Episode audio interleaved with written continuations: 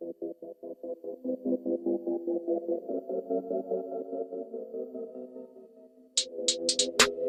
you.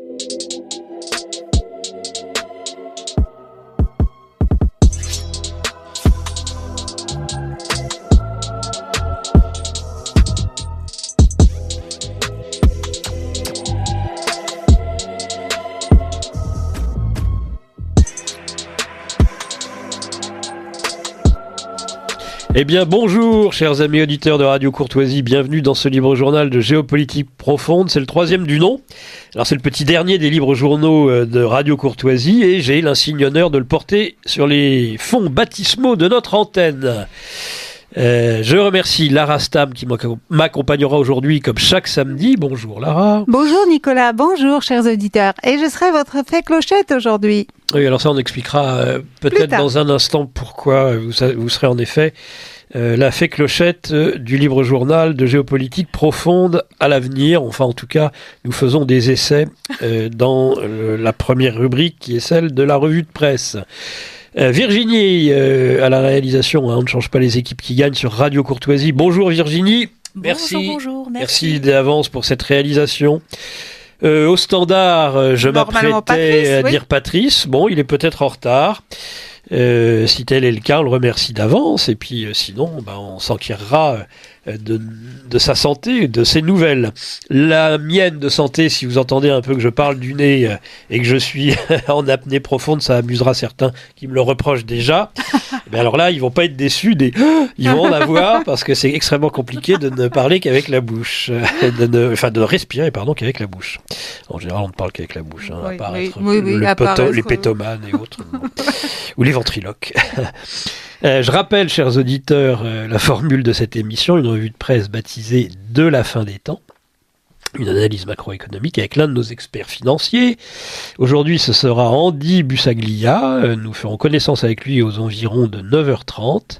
Et puis, un grand angle avec l'un des contributeurs du magazine Géopolitique Profonde cette semaine, ce sera Lucien Cerise, qui est bien connu des auditeurs de Radio Courtoisie.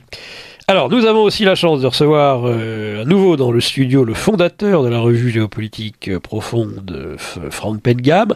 Comme le disait l'un de mes euh, anciens chroniqueurs, eh bien, monsieur le directeur, bonjour. Bonjour Nicolas, bonjour à tous, bonjour Laura. Je ne sais pas si le chroniqueur appréciera mon imitation de sa voix et si certains auditeurs l'ont reconnu. Ah, j'en suis certaine. C'était très ressemblant. Euh, alors, on va, euh, on va pas tarder euh, à faire la revue de presse. On rappelle, alors juste une très courte introduction et puis peut-être les questions des, des, auditeurs, Lara, avant Il y a, de y a lancer. des réactions, mais. Oui, alors les réactions des auditeurs, bah, allez-y. Alors, donc il y a, des, réactions des auditeurs très encourageantes qui nous félicitent, d'ailleurs euh, plusieurs de la part de notre amie Françoise, je peux, je peux me permettre de, la citer, euh, qui se plaint de, de, ces mauvais placements également. Donc on va profiter ensuite pour poser une des questions très concrètes sur les placements à, Franck et ses, équipes justement sur les bitcoins. Ah oui, alors elle a fait un, bon jeu de mots, euh, François, je crois, entre roquette et raquette. Oui. Parce que je crois que l'entreprise... Roquette quoi Pas raquette au moins, je plaisante. De notre spécial... c'est Rocket Trading. Merci Franck, c'est Rocket Trading. C'est tout? C'est tout, mais euh, n'hésitez pas à faire vos réactions, y compris sur euh, la, tenue de, cette émission, les effets sonores, etc. Donc on attend avec impatience. Et il y aura beaucoup de choses intéressantes dans cette émission. Alors, le, Nicolas. Le thème de l'émission aujourd'hui, c'est gouverner par le chaos. Chaos l'antique serpent, hein, tout droit sorti du néant, et cherchant à nous y faire retourner. Apophis pour les Égyptiens, et le mal incarné, il lutte chaque jour pour plonger le monde dans les ténèbres. Il est le représentant des forces mauvaises et de la nuit, personnification du chaos, de l'obscurité, cherchant à anéantir la création. Alors qu'est-ce à dire gouverner par le chaos? Le bruit crée-t-il de l'ordre La crise est-elle catharsique? Catharsis. Ou l'entropie est-elle au contraire notre condition de mortel, valant autant pour l'homme que la civilisation? Autant euh, de questions que nous ne cesserons d'aborder hein, dans ce livre journal de géopolitique. C'est comme euh, pratiquement euh, chaque semaine hein, par l'Ukraine, Gaza, d'une guerre l'autre, les chroniqueurs chroniques. Ah. ils changent oh. de, bah, ils changent de chronique. Ils vont de, ils vont de l'un à l'autre. Ils étaient beaucoup en Ukraine. Ils sont maintenant à Gaza. Nos généraux de plateau sont tout, toujours aussi incompétent, euh, que ce soit pour euh, l'Ukraine ou que ce soit pour Gaza. C'est désespérant. Renaud Girard, qui chronique, lui, dans Le Figaro, euh, parle du cadeau fait par Biden à Poutine. Hein. Je le cite, les images de Gaza, parce qu'elles ressemblent à celles de Mariupol, constituent autant de munitions pour les pays critiques de l'Occident qui lui reprochent son hypocrisie et sa politique de deux poids deux mesures en matière de sanctions internationales. Et si l'armée israélienne atteindra probablement ses objectifs militaires, les États-Unis, eux, vont perdre la guerre planétaire de l'information. Est-ce que vous avez, euh, Lara, euh, euh, quelque chose à dire sur le, rapprochement que, beaucoup font aujourd'hui euh, rapprochement entre Gaza et Mariupol. rapprochement, à mon avis, euh, vraiment malheureux de leur part, parce que effectivement, côté russe, bah, ils se plaignaient de Mariupol et de ses souterrains. Aujourd'hui, quand ils font le rapprochement, ils sont vraiment mal placés. Ben oui, euh, les souterrains de Gaza et les souterrains de Mariupol. Il fallait absolument exfiltrer les, les, euh, la division Azov des souterrains de Mariupol, ces pauvres petits. Et là, les autres peuvent crever comme des chiens. C'est le. D'ailleurs, on en reparlera de cette expression "crever comme des chiens". C'est une expression, euh, et je le cite, je l'ai mis entre guillemets, hein, que ce soit très clair. C'est pas dans mon vocabulaire, mais cette expression, je, on va y revenir parce qu'elle, elle, elle ne correspond pas du tout au, vocabulaire que nous connaissions en France et en Europe en général. Alors la Russie n'est pas défaite hein, sur le plan militaire, technologique et stratégique en Ukraine, euh, et ce malgré le poids de l'OTAN totalement impliqué dans la bataille. Elle continue une guerre d'attrition qu'elle finira par remporter, et oui, du simple fait de ses capacités de mobilisation très supérieures à celles de son voisin. Mais les États-Unis, en appuyant quoi qu'il en coûte l'allié israélien, sont en train de brader euh, leur victoire en termes de communication, d'information, de morale, de posture morale, de ce que Laurent Ozon euh, appelle guerre de quatrième génération, en s'octroyant le beau rôle en Europe. Car au Moyen-Orient, à Gaza, cette posture morale est ruinée à chaque bombe qui explose, à chaque hôpital qui est pilonné, à chaque dégât dit collatéral. Alors avant de, d'aller sur la rubrique suivante, cette petite clochette, je ne sais pas si elle dit un passage. quelque chose à certains auditeurs qui suivaient à une époque Yvan Blot. C'est la sienne. C'est sa, sa clochette qui m'a été remise par euh, son épouse. Euh, et qui euh, euh, débutait et ponctuait les séances de démocratie directe en Suisse, dans, les, dans, les, villages, surtout dans les petits villages, où ça donnait les Suisses, et ça donne toujours à la démocratie directe. Voilà, c'est un clin d'œil. Moyen-Orient. Euh, des ambassadeurs français, tiens, au Moyen-Orient, manifestent leur inquiétude, comme quoi il ne suffit pas de supprimer des l'ENA, de faire disparaître le corps des hauts fonctionnaires du Quai d'Orsay pour rendre totalement idiots et serviles nos diplomates. C'est un geste inédit dans l'histoire récente de la diplomatie française. Euh, dans le monde arabe, plusieurs ambassadeurs de France au Moyen-Orient et dans certains pays du Maghreb ont collectivement rédigé et signé une note regrettant euh, le virage pro-israélien pris par Emmanuel Macron dans la guerre entre l'État hébreu et le Hamas. Les ambassadeurs affirment que notre position en faveur d'Israël au début de la crise est incomprise au Moyen-Orient et qu'elle est en rupture avec notre position traditionnellement équilibrée entre Israéliens et Palestiniens. Euh, un jeune diplomate dit même nous sommes parfois accusés de complicité de génocide. Alors, la chute d'une idole, conflit israélo-hamas toujours. Greta Thunberg critiquée en Allemagne après avoir appelé un cessez-le-feu. Elle a arboré un kéfier noir et blanc lors d'une manifestation dédiée au climat euh, la veille à Amsterdam. Elle, écrit, en elle dit en tant que mouvement pour la justice climatique, nous devons écouter les voix de ceux qui sont opprimés, de ceux qui luttent pour la liberté et la justice. Alors elle a été interrompue par un homme euh, qui a tenté de lui arracher le micro, affirmant être venu pour une manifestation écologique et non pour son point de vue politique. Oh, il parle d'autre chose que d'écologie, les écolos. Bonne blague. Bah, tout, le temps, en fait, tout le temps. De politique. Cette intervention euh, marque, selon euh, Volker Becker, le président du DIG, un groupe d'amitié germano-israélien, la fin de Greta Thunberg en tant qu'activiste climatique. Il conclut la haine d'Israël est sa principale cause. Ah, si ça pouvait être vrai, exit Greta. Des hommes et des bêtes. Israël Hamas encore et toujours. Émeric Caron critiqué après ses propos sur les images des crimes du Hamas diffusés à l'Assemblée, tendant à les relativiser. réunis mardi soir à l'Assemblée nationale, une centaine de députés ont assisté à la diffusion des images des crimes du Hamas le 7 octobre en Israël, 43 minutes de projection desquelles les élus de la Chambre basse sont ressortis glacés. Alors pour le Bataclan, il avait fallu croire Fedec, qui était le rapporteur. Euh, Sur parole et sans image. Voilà, là on montre sans retenue et sans pudeur. bah, il faut quand même euh, avoir conscience, dit Émeric Caron, euh, que c'est un film qui est réalisé par l'armée israélienne, qui est monté par l'armée israélienne, et que donc, bien évidemment, il y a un but derrière la projection de ces images. Le militant de la cause animale s'est attiré en retour les foudres de ses collègues, en particulier ceux du RN et de Reconquête, c'est amusant. Ainsi, Zemmour, Émeric Caron a plus d'empathie pour les moustiques que pour les femmes et les enfants massacrés par le djihad. Alors, mais la palme, c'est à Oudoul, vous savez, le gogo danseur du Rassemblement national, député mariniste.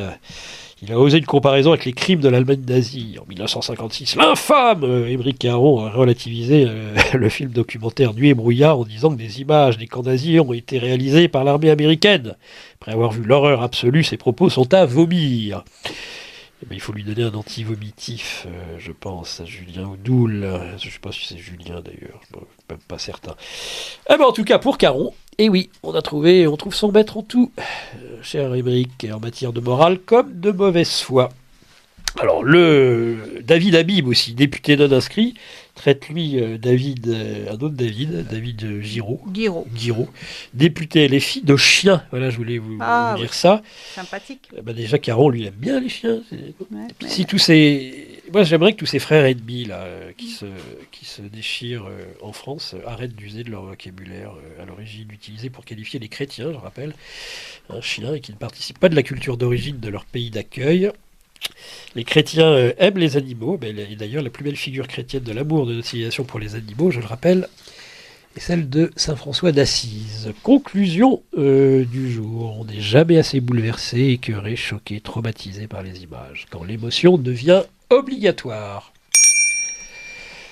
Acte antisémite, le grand décompte continue. Nous sommes à plus de 1200 actes.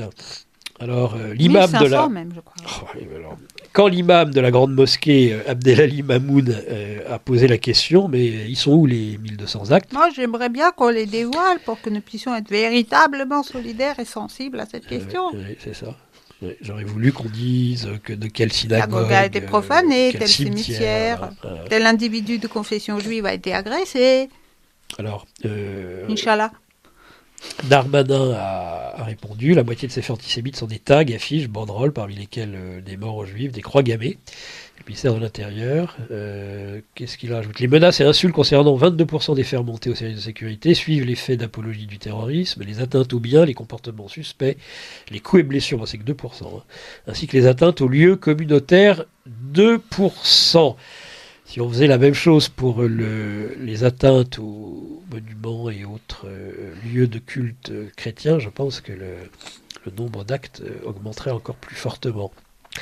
Imaginez euh, quand une cathédrale brûle, si on, si on en reparlait tous les jours. Bon, alors vers des actes moi, la question que je me pose, c'est est-ce qu'on va vers des actes euh, asymptomatiques? Oui, ça rappelle le Covid. même, il y a des faux positifs, Nicolas. Il y a des faux positifs parce qu'il y a des, étoiles de David dessinées enfin, par le commanditaire homme d'affaires moldave étaient en soutien à l'Israël. Donc c'est un faux positif, à mon sens.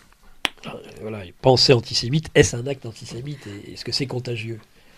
Le fait de le penser dans sa tête. Ah, bah, faut croire que oui. Ben, vous savez, il faudrait un vaccin, à mon avis. Ah, oui, Ceci, c'est une gangrène, on rigole, mais c'est vrai que l'antisémitisme est une pure gangrène de l'esprit, on est bien d'accord.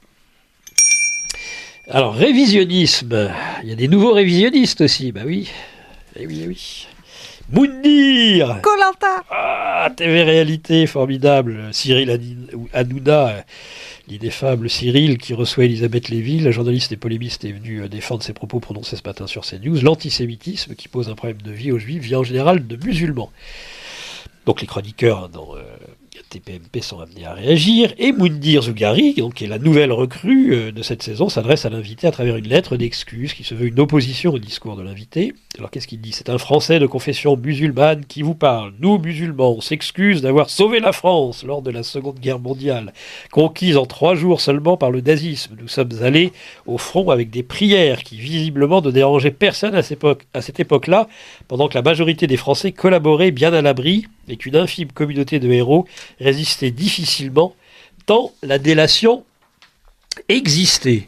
Si je puis me permettre, c'est une lettre qui est en plus euh, plagiée hein, euh, d'un poste d'une employée CGT euh, publié en 2020 qui a été outrée par ce, plagiat. Bon, elle, elle l'a fait suite à l'assassinat de Samuel Paty. Alors, euh, Gilbert Collard, euh, de quel musulman parle dire? De Saïd Mohamedi, vice-président FLN de l'Algérie et volontaire dans la Wehrmacht, de la Légion nord-africaine de la Gestapo qui massacrait les résistants, des SS du Grand Moufti de Jérusalem Hein? Et le révisionnisme a toujours de l'avenir. Ah, il a de l'avenir. Euh, ah, dédiabolisation du RN. Suite et fin peut-être. Euh, le RN de la marche contre l'antisémitisme, ou RN qui est même allé à Saint-Denis. Contrairement euh, à LFI, au PS et même à LR, ce sont les bons élèves de la classe. Euh, alors, la marche du 12 novembre hein, sera-t-elle retenue comme l'événement marquant la fin de la diabolisation du Rassemblement national? Elle vient parachever un processus initié il y a plusieurs années pour effacer les condamnations de Jean-Marie Le Pen. Alors il aura fallu à Marine Le Pen plus de 4300 jours et un divorce politique violent avec son père afin de, avant de pouvoir être applaudi plusieurs fois lors d'une marche contre l'antisémitisme. Euh, le mot de la fin euh, sur ce sujet à Serge Klarsfeld qui affirme qu'il faut se réjouir que le Rassemblement national participe à la marche contre l'antisémitisme. Pourtant, euh, ce même Serge Klarsfeld, chasseur de nazis, avait signé une tribune en, le 16 avril 2020 huit jours avant le second tour, en appelant non à Le Pen, fille du racisme et de l'antisémitisme. Mais à mon avis, en 2027, il, recommencera. Euh, bah, de toute façon, 576 jours euh, séparent ces, ces, deux affirmations. Entre bah. les deux, il y aura oublié. Euh, ce sera toujours. C'est pavlovien, de toute façon, ce thème. Reconnaissance faciale, on change complètement euh, de sujet. Et c'est pas le délit de sale gueule. Euh, c'est une information trouvée sur le site Disclose que nous devons aux équipes euh, de géopolitique profonde qui se mettent en place petit à petit. on va affiner évidemment cette revue de presse. Qu'est-ce que nous dit Disclose? Bah, Que la police nationale française utilise illégalement un logiciel israélien de reconnaissance faciale depuis, tenez-vous bien, 2015. D'après les documents internes du ministère de l'Intérieur, les forces de l'ordre utilisent les systèmes de la société Briefcam le logiciel en question, baptisé Vidéo Synopsis, permet de traquer une personne sur un réseau de caméras grâce par exemple à la couleur de son pull. Il peut également suivre un véhicule à l'aide de sa plaque d'immatriculation, examiner plusieurs heures de vidéo en quelques minutes. Il peut aussi analyser des visages. Alors on pense à sa généralisation à l'horizon des JO de 2024. Ah oui, évidemment, ça va être la mode. Le bon prétexte, le JO de 2024. Où d'ailleurs, on nous a, on a reconnu ce qui est une litote que les, les, automobilistes auraient du mal à circuler pendant les Jeux, Olympiques. Mais c'est vrai qu'on on a tellement on circule déjà bien. Ça, va nous, ça va nous changer. Ah oui, oui. une installation alors qui est massive hein, de, ce, de cette reconnaissance faciale de l'ensemble de nos services qui s'est fait en dehors de tout cadre légal. Hein prévu par normalement les directives européennes. la CNIL. la directive européenne dont on fait grand cas. On va en parler tout à l'heure sur euh, l'électricité. Mais alors là, on s'en fiche hein, quand ça nous arrange. La société Briefcam, alors quand même c'est intéressant de savoir. Euh, elle a été créée en 2008 par trois enseignants de l'école d'informatique et d'ingénierie de l'université hébraïque de Jérusalem. Et elle n'équipe pas seulement les forces de l'ordre françaises. D'abord, un document de présentation confidentiel obtenu euh, toujours par Disclose, ben, Briefcam a assisté les services de police en Israël, aux États-Unis, au Brésil, et même à Taïwan ou à Singapour. euh, sera également utilisé Briefcam dans, par le ministère israélien du Logement pour surveiller des zones palestiniennes de Jérusalem-Est occupées par des colons. On est content de savoir que ça n'a pas été utilisé pour Gaza, on s'en doute un peu en même temps. Dernière information très orwellienne, pour le coup, euh, de Yuval Noah Harari, le bien nommé. Il a fait dernièrement une communication tendant à expliquer que les progrès de la reconnaissance faciale couplés à l'intelligence artificielle permettent au moins une respiration euh, en 30 minutes. Je, je, je vois déjà, euh, j'entends déjà les, je lis déjà les rieurs sur les réseaux sociaux. Alors, la fabrique du crétin. Le ministre de l'Éducation nationale a rendu public lundi soir les résultats des évaluations nationales réalisées en septembre. Bon, ben déjà, un peu plus de la moitié des élèves en quatrième ne lisent pas convenablement. C'est pas mal. En maths, résultats affligeants, alors que les résultats de PISA 2023 euh, vont bientôt être dévoilés. Avec justement un focus sur les mathématiques, le Conseil scientifique de l'éducation nationale eh bien, a tiré la sonnette d'alarme le 20 septembre à travers une note pointant un énorme déficit de compréhension des fractions à l'entrée en sixième.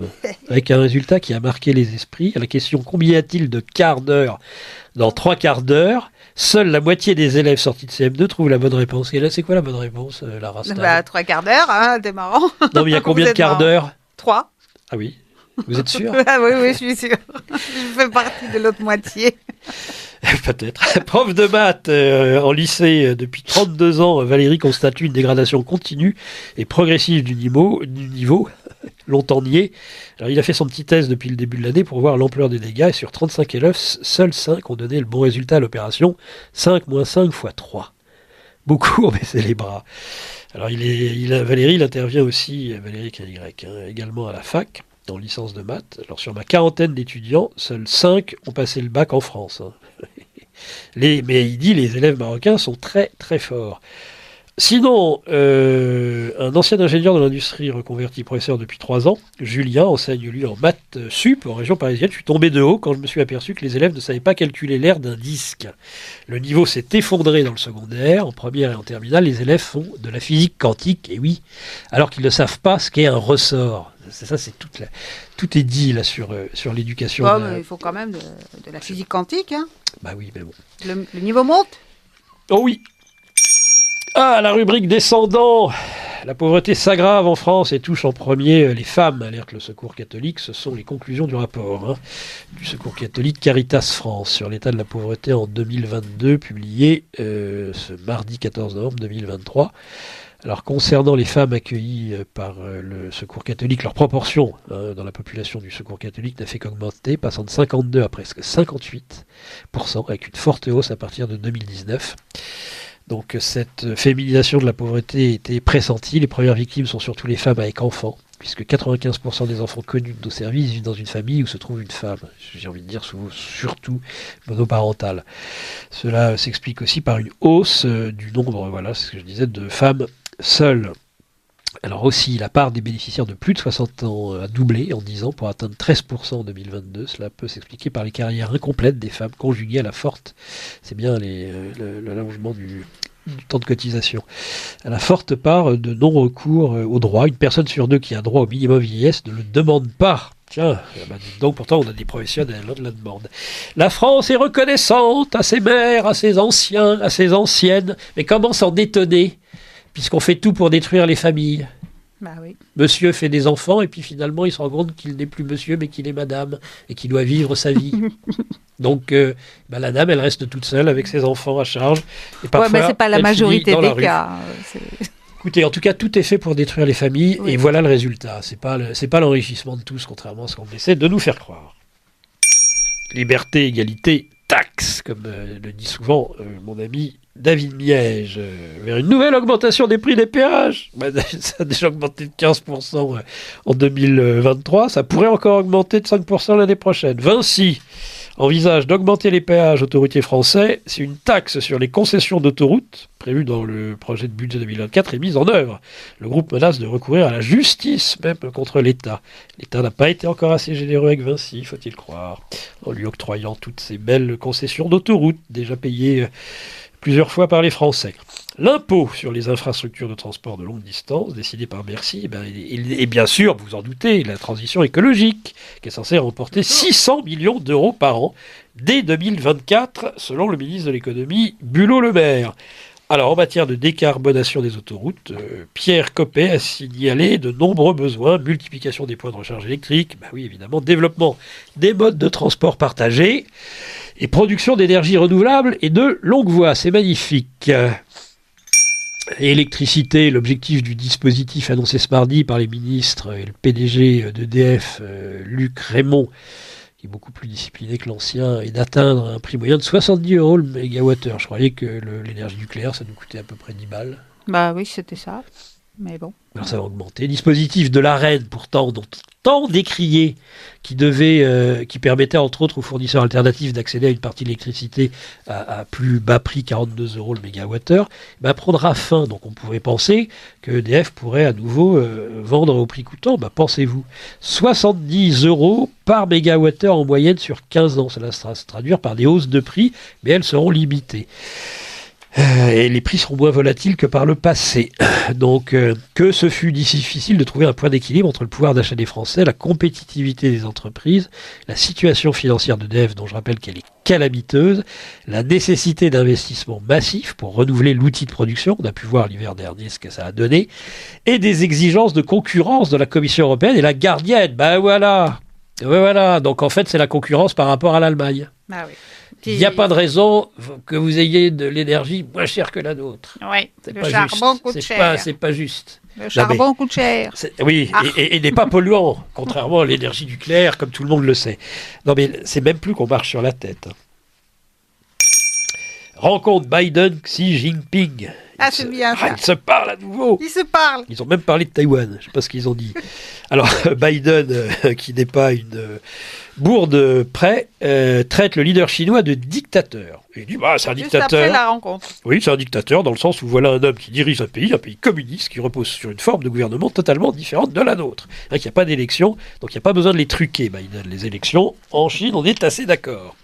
Le porte-parole du ministre chinois des Affaires étrangères a qualifié de manipulation politique la sortie du président américain. Alors il faut savoir que Blinken été mis, est en PLS. Hein. il n'en revenait pas de, ce qu'avait dit, de ce qu'avait pu dire Biden. Mais bon. Allez, on termine avec ces pensées conclusives. Moi, je suis désolé. C'est vrai que vous m'avez reproché cette semaine, Lara, de manquer d'empathie, mais quand même chaque semaine sa séquence. Il y a eu la grosse tempête dont on avait parlé hein, sur le, ce premier libre journal de géopolitique profonde, puis la grosse inondation. Maintenant, nous avons la grosse chaleur, la grosse chaleur. Un, article dans la presse, enfin partout dans la presse, je crois que ça, ça devait être une note de l'AFP. De l'autre côté de l'Atlantique, un nouveau record de chaleur a été battu mardi à Rio de Janeiro avec 58,5 degrés de température ressent ressenti. Dans la mégapole euh, brésilienne. Donc c'est pas pris euh, près du, de, de, la terre. Ah non, mais là c'est du ressenti. Donc c'est réellement a priori ce que les gens, on va en reparler. Une grande partie du Brésil connaît depuis ce week-end une vague de canicule extrême. Alors, à aucun moment ils disent qu'on est pratiquement en été. Hein. oui, non, bah, bah mais ça ils s'en foutent. Hein. Ils disent pas, il n'y a pas besoin. À aucun moment dans les articles ils en parlent. une population qui n'arrive pas à savoir combien il y a de quarts d'heure dans trois quarts d'heure ne va pas comprendre que là-bas c'est l'hémisphère sud. Ah oui, c'est. Euh, alors la température nominale, elle, s'est levée à 39. Ah, mais ça, ah, c'est pas 58. Rendez-vous compte qu'il y a une différence de ressenti aujourd'hui de 19 degrés selon euh, nos, euh, nos, experts. Donc 37,3, 37,8, mais enfin 39. On passe de l'un à l'autre. Mm.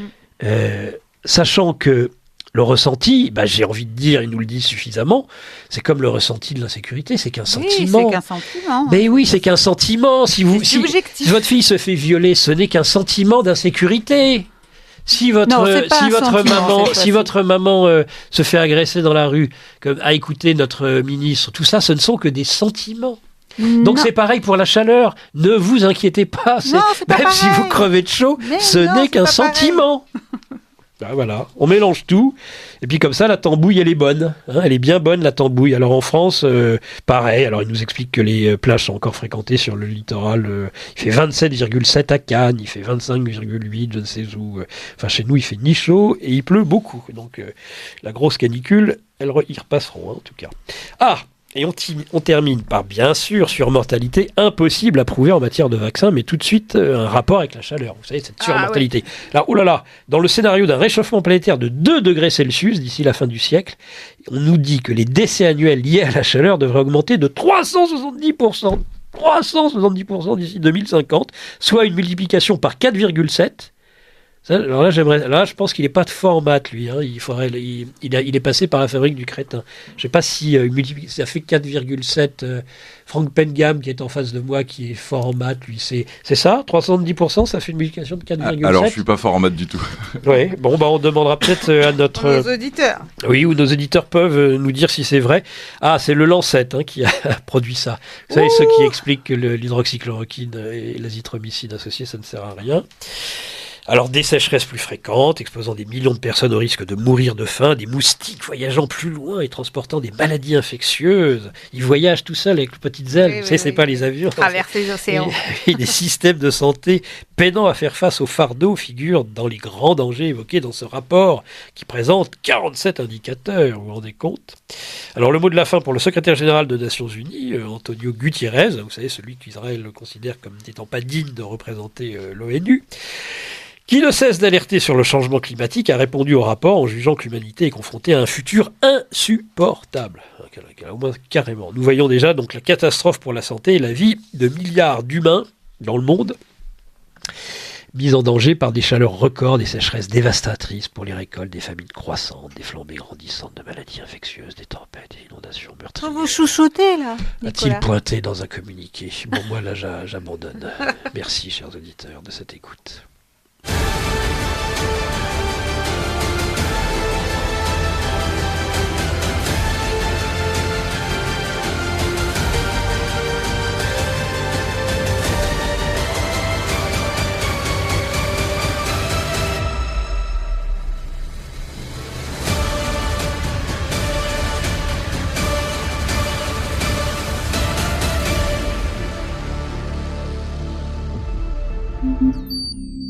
Vous appréciez cette émission Alors aidez Radio Courtoisie à en produire d'autres. Rendez-vous sur soutenir.radiocourtoisie.fr. Merci d'avance. Voilà, chers auditeurs, nous sommes dans ce livre journal de géopolitique profonde. Lara nous quitte plutôt que prévu euh, aujourd'hui. Exceptionnellement. Eh bien, exceptionnellement, eh bien, bon. La clochette s'en va. Euh, plus de fée clochette dans ce livre journal de géopolitique profonde. Mais sinon, tout le monde est bien là. Euh, Franck Pengamé est toujours là. Euh, j'espère que cette rubrique vous a fait un peu rire quand même. Oui, oui, c'était très sympa. Non, non, ça va. Et la clochette, voilà, permet de séparer les parties. bon, bah, on va essayer. On va voir si on la continue. On verra aussi ce que nous disent nos auditeurs est arrivé, euh, nous allons le, on peut déjà tout de suite le saluer, il est bien aimé, bien connu et bien aimé des auditeurs de Radio Courtoisie, il interviendra tout à l'heure. C'est euh, Lucien Cerise. Bonjour à vous. Bonjour, merci pour cette invitation. Eh ben, merci d'être venu et d'être dans ce studio aujourd'hui. Mais euh, c'est l'heure, comme vous le savez, de la rubrique de macroéconomie, de conseils économiques et financiers. Et euh, nous avons aujourd'hui euh, la chance d'avoir Andy Bussaglia avec nous par Zoom. Bonjour Andy et bienvenue sur Radio Courtoisie. Bonjour Nicolas, bonjour à tous. Ravi d'être avec vous sur les ondes. Eh ben, on est très content de vous avoir. Vous êtes gestionnaire de fortune et de patrimoine. Alors plutôt genre surdiplômé, hein euh, master 1 de finance, master 2 de gestion du patrimoine, avec des diplômes universitaires de droit fiscal européen, d'ingénierie et management des patrimoines immobiliers. Vous avez eu une multitude de nominations, lauréat de Grand Prix de patrimoine jeune diplômé 2010 organisé par euh, l'AGFI Actif, nommé au Trophée de la gestion du patrimoine euh, en 2015, euh, Trophée de la gestion du patrimoine 2019, 2021 lauréat. Vous participez à la rédaction d'articles dans la presse économique et financière. Alors avec un master 2 de finance, hein, euh, gestion du patrimoine en poche, et attiré par le métier de la gestion du patrimoine en tant qu'indépendant, vous avez donc débuté dans un cabinet de gestion privé à Grenoble, c'est bien ça? Exactement, en 2010, une fois le diplôme en poche, effectivement, j'ai commencé euh, avec un avec un cabinet privé. J'ai toujours été attiré par le, par le monde des indépendants. Euh, et du coup, bah, j'ai passé cinq ans effectivement dans ce dans ce cabinet de gestion privé où j'ai eu la la chance de pouvoir euh, m'occuper d'une clientèle euh, qui était issue du secteur de la du digital. Il a pu m'occuper de, de grands noms de, de l'industrie digitale et donc ensuite en 2015 euh, eh ben, j'ai pu évoluer et m'associer dans un cabinet de, de gestion de, patrimoine de taille un peu plus importante. Là vous étiez associé, c'est encore autre chose que salarié, hein, c'est ça. Exactement, exactement. Voilà, on prend du galon. Et eh oui. et donc là j'y ai passé sept ans effectivement. Et donc depuis deux ans, euh, eh bien, je suis à mon propre compte. Donc j'ai créé mon propre cabinet euh, de gestion euh, de patrimoine pour pouvoir accompagner mes clients en toute indépendance. C'est ça. Et alors, au cours de votre carrière, vous avez eu euh, bah, le plaisir de conseiller des clients dans des typologies très variées, que ce soit des grands noms de l'industrie digitale, des chefs d'entreprise, et aussi bien des familles, des petits entrepreneurs, que des héritiers, des retraités, des jeunes actifs. Peu de toute clientèle, c'est ça? Exactement, exactement. Le métier s'adresse euh, effectivement à un public assez large finalement. Euh, ben, on, évolue dans un monde qui est euh, qui est bah, qui est assez. on est dans une situation assez inédite. Je pense qu'on va avoir l'occasion d'en reparler puisque effectivement des placements soi-disant bon père de famille bah, ont perdu beaucoup de valeur dernièrement et donc bah, la situation est vraiment inédite pour le coup et, et mérite un accompagnement au plus proche. Alors euh, justement, euh, justement, euh, Andy Bussaglia, l'une de vos spécificités dans le domaine du conseil financier, et ça la plupart des intervenants, dites-vous, ne l'intègrent pas, vous dites que nous subirons inévitablement une forme d'érosion monétaire aggravée au cours des prochaines années et que bah, certains de vos collègues n'adaptent pas leurs conseils en ce sens en proposant des produits non protégés du risque d'érosion monétaire. Hein, à l'extrême, ça pourrait terminer même aux monnaies de singe, c'est bien ça?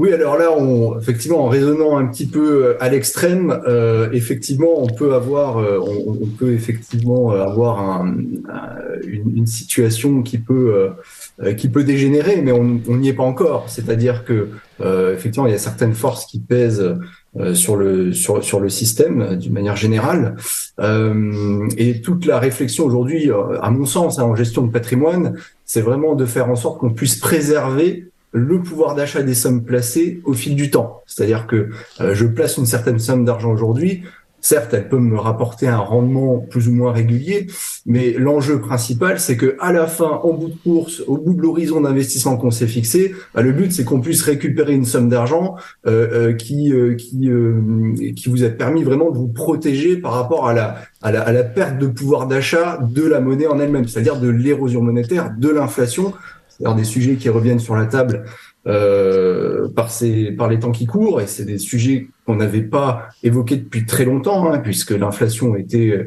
s'était endormie euh, sur, sur, les, sur, la, sur la dernière décennie, euh, et donc c'est vrai que ça change. Euh, ça change beaucoup dans l'exercice puisque il faut pas uniquement regarder le taux de rendement potentiel qu'on peut avoir, mais il faut vraiment regarder à la fin sont, que, va représenter finalement en, monnaie dans 10 ans, euh, en termes de pouvoir d'achat réel, euh, les sommes que je vais pouvoir récupérer sur mon placement. Et donc, il faut absolument éviter toutes les formes de placement trop traditionnelles où on va, on prend le risque à la fin d'être remboursé en monnaie de singe. Oui, voilà, ou même euh, finalement d'être payé en monnaie de singe. Moi, en tant que fonctionnaire, je m'en rends compte assez de ça. Euh, même si les fonctionnaires n'ont pas toujours bonne presse. Euh, avant de parler de votre dernière intervention dans le magazine de géopolitique profonde, dont vous êtes un collaborateur, est-ce que vous pourriez nous dire quelques mots justement sur cette collaboration avec cette revue et avec Franck Pedgab Vous pouvez d'ailleurs, Franck et Andy, échanger si vous le souhaitez. Bonjour Andy, comment ça va? Bonjour Franck, ça va très bien et toi Ouais, ça va. Bah, c'est moi, qui, moi qui avais contacté Andy de, base, bah, tu peux en parler si tu veux, je te laisse la parole. Oui, ben, effectivement, avec plaisir. On a, on a, on a une belle collaboration avec Franck, puisque euh, c'est vrai que je, dans le cadre de, c'est peut-être ma particularité et la particularité du cabinet euh, Mon Bureau Patrimonial, c'est que euh, je passe beaucoup de temps à faire vraiment de la veille sur les sujets macroéconomiques et donc à essayer de comprendre, à essayer de décrypter ce qui est en train de se passer sur les marchés financiers pour pouvoir adapter les stratégies d'investissement euh, au fil du temps. Et donc, euh, effectivement, j'anime un site euh, de, de macroéconomie qui s'appelle thinkcgp.com qui est plutôt destiné aux initiés, parce que ça reste assez complexe. Là, je reprends de manière brute l'information macroéconomique. Et ensuite, dans la revue Géopolitique profonde, eh bien, en fait, je fais une synthèse euh, qui est un peu plus destinée au grand public, euh, qui est, on va dire, euh, traduite dans le langage courant. Voilà, qui on sort un peu du champ des professionnels, on s'adresse plutôt au grand public et de manière compréhensible pour pouvoir retranscrire et essayer de décrypter de manière de manière la plus claire possible ce qui se passe sur les marchés financiers. Et donc, ben, je dirais, le, le, moi, ça me permet de faire le de faire la synthèse. C'est également une synthèse que j'envoie euh, à mes clients. Euh, et, euh, et, surtout, bah, tout ça, je l'applique après dans les stratégies d'investissement. C'est-à-dire que toute la veille macroéconomique que je que je fais, eh bien, elle me permet effectivement, bah, tout d'abord de, communiquer avec mes clients, de préparer la revue pour géopolitique profonde, et puis surtout de l'appliquer vraiment dans les stratégies d'investissement que je que je que je gère pour le compte de de mes clients. Oui, euh, donc si on comprend bien, il y a des analyses, on ne fait que de l'analyse, hein, à la radio, il n'est pas question évidemment de conseils, que les choses soient très claires, je le redirai à chaque fois que ce sera nécessaire, mais après il y a la possibilité d'approfondir. Donc il y a non seulement, Franck, je me retourne vers vous, euh, la, euh, la revue, et puis aussi euh, l'Internet Oui, c'est ça. En fait, quand on s'abonne à la revue, on a accès, on a accès également à des formations pour pouvoir justement aller plus loin dans certains portefeuilles d'investissement. Alors, c'est pas du conseil, comme tu le dis bien, il faut le rappeler. Donc, moi, ce sont mes portefeuilles que j'applique et puis ce sera pas mal axé sur les crypto-monnaies, des choses que, par exemple, ne fera pas trop trop Andy, me semble. Tu me dis si je me trompe, Andy. Andy va plus s'attarder sur, bah, voilà, le private equity, euh, les marchés traditionnels, quand il faut y rentrer. Et il me semble que c'est pas trop son truc en ce moment, vu que bah, la bourse et des choses comme ça, ben, ce ne sont pas des, des, placements euh, très très intéressants aujourd'hui à cause du phénomène inflationniste, du phénomène obligataire. Et ça qui est intéressant avec Andy, moi je l'avais remarqué il y a deux ans, euh, en, en, voyant un peu ses articles sur Internet. Et en fait, la, la puissance d'Andy, c'est qu'il peut faire des synthèses vraiment très très courtes en regardant tous les rapports bancaires, tous les graphiques, et puis tous les mois, eh bien en fait il nous fait un panorama mondial de tout ce qui se passe sur tous les sujets l'immobilier le commerce euh, la bourse les obligations vraiment tous les sujets. Et puis en fait on a en un clin d'œil on peut avoir vraiment un point de vue global.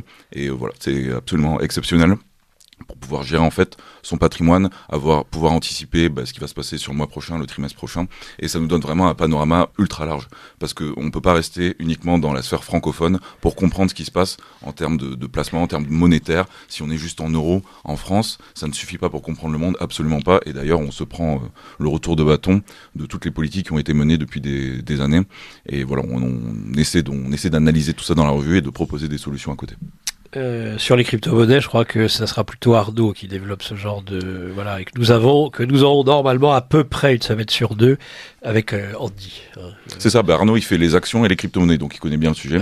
Moi aussi je, je, suis pas mal dans les crypto-monnaies. Il est trader. Voilà, Quelle horreur, quel mot atroce. Qu'est-ce comment le traduire trader? Bah, en, français vous voulez dire Ouf, euh, je sais pas, euh, je sais pas, commerçant, euh, commerçant, ouais, en petit commerçant. Ouais, petit commerçant. Je sais, sais pas comment on peut dire. Ouais, c'est, c'est, commerçant en titre finalement. Ouais, commerçant en titre, oui, c'est ça. Ouais d'échanger les titres sur les, sur les marchés finalement. Mm, mm, mm. Ben, un trader, ça va se différencier d'un investisseur qui est plutôt mon profil ou le profil même d'Andy pour ses clients. C'est un investisseur, il réfléchit vraiment en termes long terme et puis il a une vision globale. C'est-à-dire, on n'est pas juste là pour acheter et vendre, on est là pour avoir une vision fiscale, patrimoniale, totale en fait, de la personne, de son âge, de ses ambitions, ses objectifs. Et c'est ça un peu le travail. C'est un travail complémentaire en fait. Le trader et l'investisseur, ils travaillent ensemble. Merci Franck. Restez avec nous parce que j'aurai encore quelques questions à vous poser. Puis les auditeurs aussi ont, posé une ou deux questions sur, sur ces thématiques.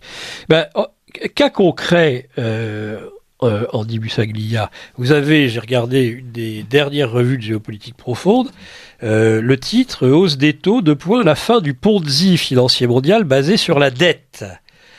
Peut-être que déjà vous pourriez dire quelques mots sur le Ponzi et puis nous expliquer ce que vous avez voulu euh, dire dans cet article. Ah, c'est un titre qui interpelle. Alors bon, c'est un petit peu provocateur parce que euh, c'est pas, on n'est pas forcément à la fin euh, du Ponzi. Hein, on, a, on, a pu le vérifier. Euh. Qu'est-ce que c'est un Ponzi? Moi, je sais pas ce que c'est. Et puis alors, j'ai du mal à le dire avec le nez bouché. le Ponzi, c'est oui, avec le nez bouché, c'est plus dur en plus. Non, alors le Ponzi, c'est le fait de, de, de, pratiquer la fuite en avant. Hein, C'est-à-dire que bon, le, Ponzi à l'extrême, c'est euh, c'est un c'est un schéma dans lequel il faut qu'il y ait toujours plus de monde qui participe. Il faut pour que la pour que le pour que faut toujours pédaler plus fort en fait pour que le vélo continue d'avancer. Si on s'arrête, le système euh, le système tombe. Non, en fait, ce que ce que, je voulais simplement euh, évoquer, euh, c'est pour et pour prendre un petit peu de recul. Effectivement, ça fait ça fait quand même 40 bah, ans qu'on est dans une situation où les taux n'arrêtent pas de baisser. Ça a facilité l'endettement généralisé, c'est-à-dire qu'on a on a pu via la baisse continuelle des taux bah, financer de manière aisée euh, les déficits publics, euh, l'endettement euh, à la fois des entreprises, des particuliers, et on est on est rentré un peu dans une trappe à dette parce que quand on finançait effectivement à 10% et que potentiellement on savait que l'année suivante bah, les taux allaient encore baisser, euh, bah, une fois que les taux rebaissent, finalement, vous pouvez rouler, vous pouvez renouveler votre dette à des taux plus bas. Donc, en fait, c'est toujours plus facile de s'endetter. Le problème, c'est qu'on est passé de taux à deux chiffres euh, à zéro, voire des taux négatifs. Vous imaginez des taux négatifs, oui. c'est une aberration macroéconomique. Hein, c'est un non-sens. Euh, enfin, on est, on est, on a, on a fait ce passage effectivement dans les dans les taux zéro, voire les taux négatifs. Et effectivement, on peut difficilement aller au-delà euh, du zéro. Donc, euh, à un moment donné, ça bloque un petit peu. Et puis là, on voit les, euh, la résurgence des, des phénomènes d'inflation, notamment, qui font que ben, on peut pas éternellement avoir des taux à zéro. Et du coup, ça, ça change. C'est-à-dire, on change un peu de logiciel parce que pendant 40 ans, on s'est habitué à une baisse continuelle des taux. Et là, on est en train de voir que ça, ça commence à aller dans l'autre sens. Donc, ça, ça on, change de paradigme. C'est une manière aussi pour les États-Unis de financer leur dette, l'augmentation des taux. Là, actuellement, le déficit de l'administration euh, euh, Biden, c'est absolument délirant. Moi, j'ai vu, j'ai lu vos chiffres, c'est délirant. Il est, il Par est, il est parabolique. Hein. On est, euh, en fait, on va, on va arriver dans une situation où euh, le, le, le, budget des États-Unis euh, qui sert à payer les intérêts de la dette fédérale va dépasser le budget de la défense. Alors que c'est l'armée américaine. C'est quand même bon. C'est quand même la, la, première défense au monde, qui, qui coûte le plus cher. et donc, effectivement, on est en train de rentrer dans des extrêmes. Et l'endettement des États-Unis est et, enfin, et, le paiement des intérêts, euh, le, montant que ça représente est parabolique. Donc euh, c'est c'est un c'est un c'est un problème. Euh, c'est un problème hyperbolique, je dirais. Hyperbolique. Mais, mais, bon après quand vous avez la planche à billets, quand vous avez accès à la planche à billets, c'est vrai que pour l'instant, euh, bah, ça, ça, continue de fonctionner puisque alors on est on est un peu dans un dans quelque chose de paradoxal où, euh, en principe, pour combattre l'inflation, on est en train d'essayer effectivement de remonter les taux. Et puis les taux, il faut dire qu'ils sont montés quand même à, une euh, dans, dans, une dans une proportion euh, euh, à un rythme assez important. Hein, c'est du, c'est du jamais vu. Hein, passer de 0 à 5% comme ça en, en seulement quelques mois, euh, c'est, c'est, c'est, c'est pas vraiment le 0 à 5, c'est plutôt euh, sur, la, sur la durée. C'est seulement sur quelques mois qui est le plus, qui, est, le plus frappant et le, et le plus inédit. Alors, est-ce que ça provoque un risque de récession, on dit? Ah oui, bah tout à fait, tout à fait. Alors, alors bon, pour l'instant, on, on, on, entend beaucoup parler de soft landing. Euh, alors, euh, vous savez, les, les, notions de soft landing, ça bon, le cochonnet, amenez-moi le cochonnet. Tiens, Lara est encore là, amenez-moi tout de suite le cochonnet. Faut, faut savoir qu'ils aiment pas les anglicismes. Vous allez payer pour, euh, vous allez payer pour Andy. Je, dois payer pour toi, Andy, du coup.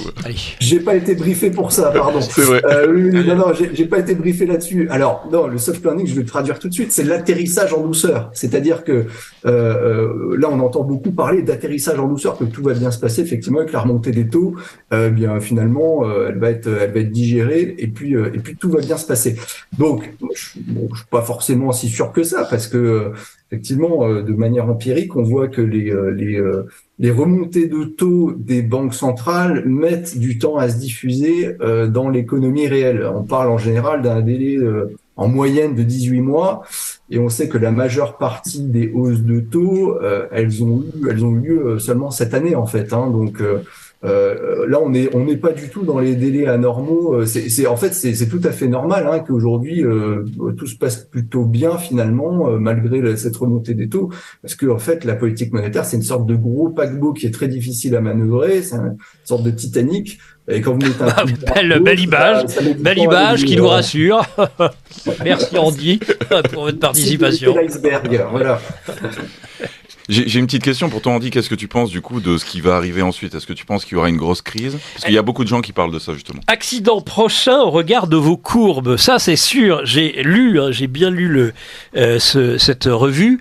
Euh, et alors, c'est impressionnant. En plus, il y a des, des, phénomènes de décrochage que vous montrez très bien euh, dans vos graphiques. Et alors, euh, c'est très inquiétant parce que vous le dites d'ailleurs à un moment donné. Vous dites, vu les courbes. Euh, ça, euh, c'est à chaque fois historiquement, ça précède une grosse, grosse catastrophe.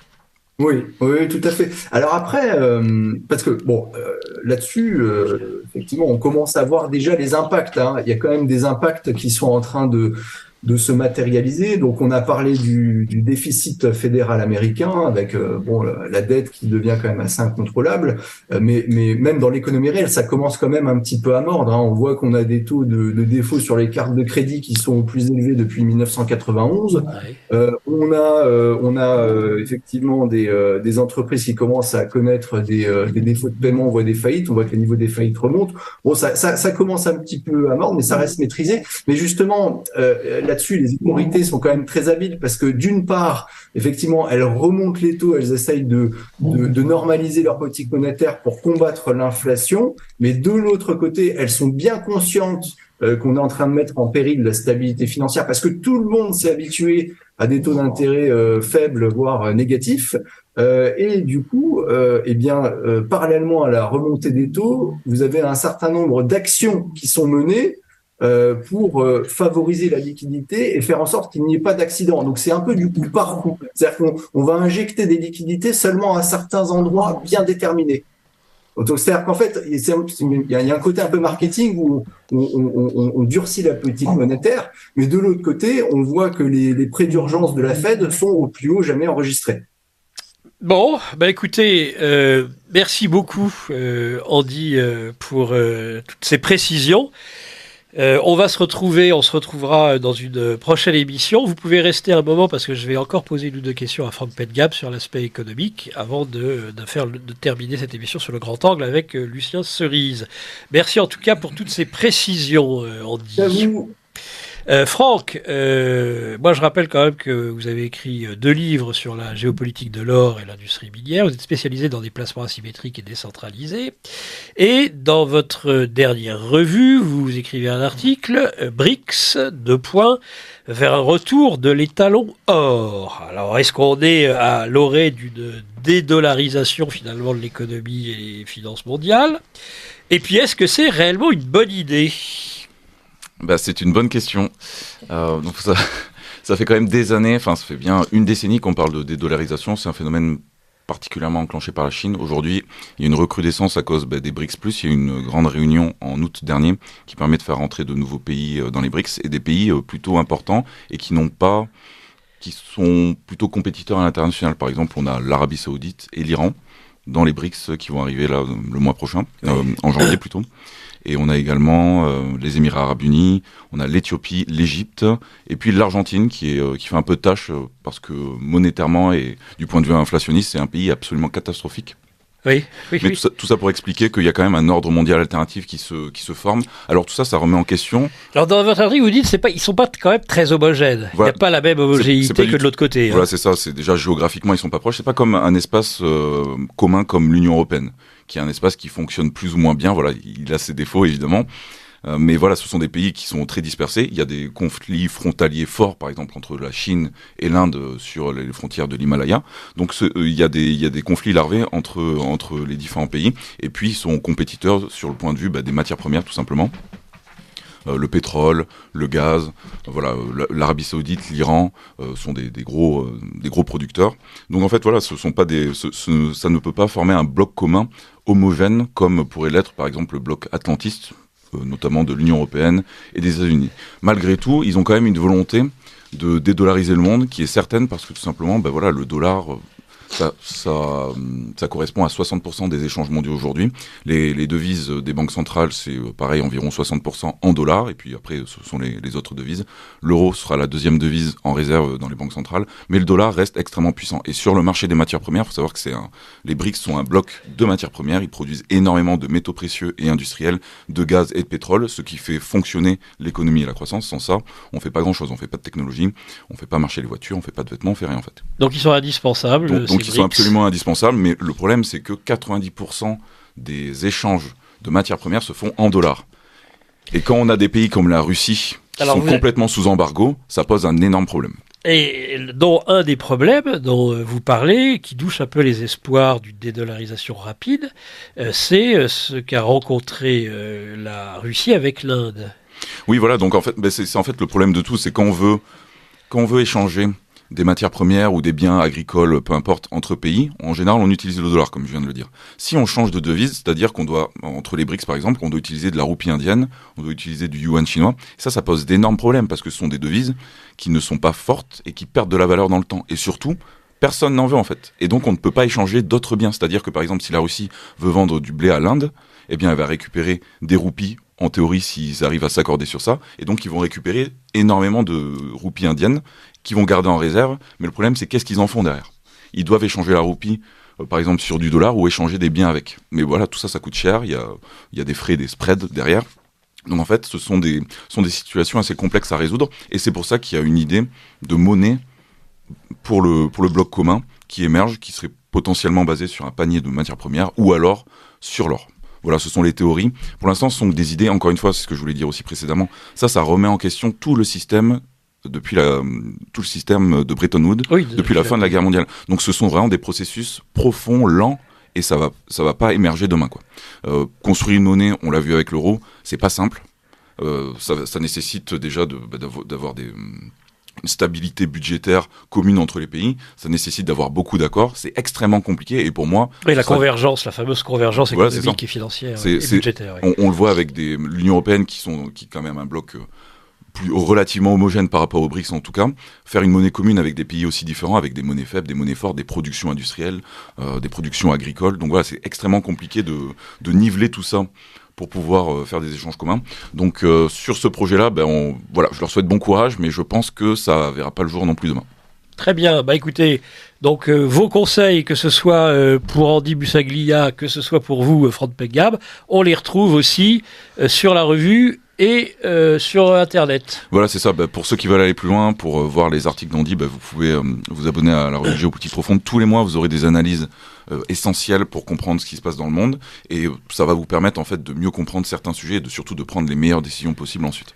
Merci à tous les deux. Euh, alors j'en ai oublié, avec pas fait clochette, j'en ai oublié d'annoncer, parce que normalement on annonce euh, la rubrique financière avec la cloche, de la bourse qui, euh, qui, comment, qui débute à la hausse. Est-ce qu'on peut peut-être la mettre par, en mémoire, Virginie? Oui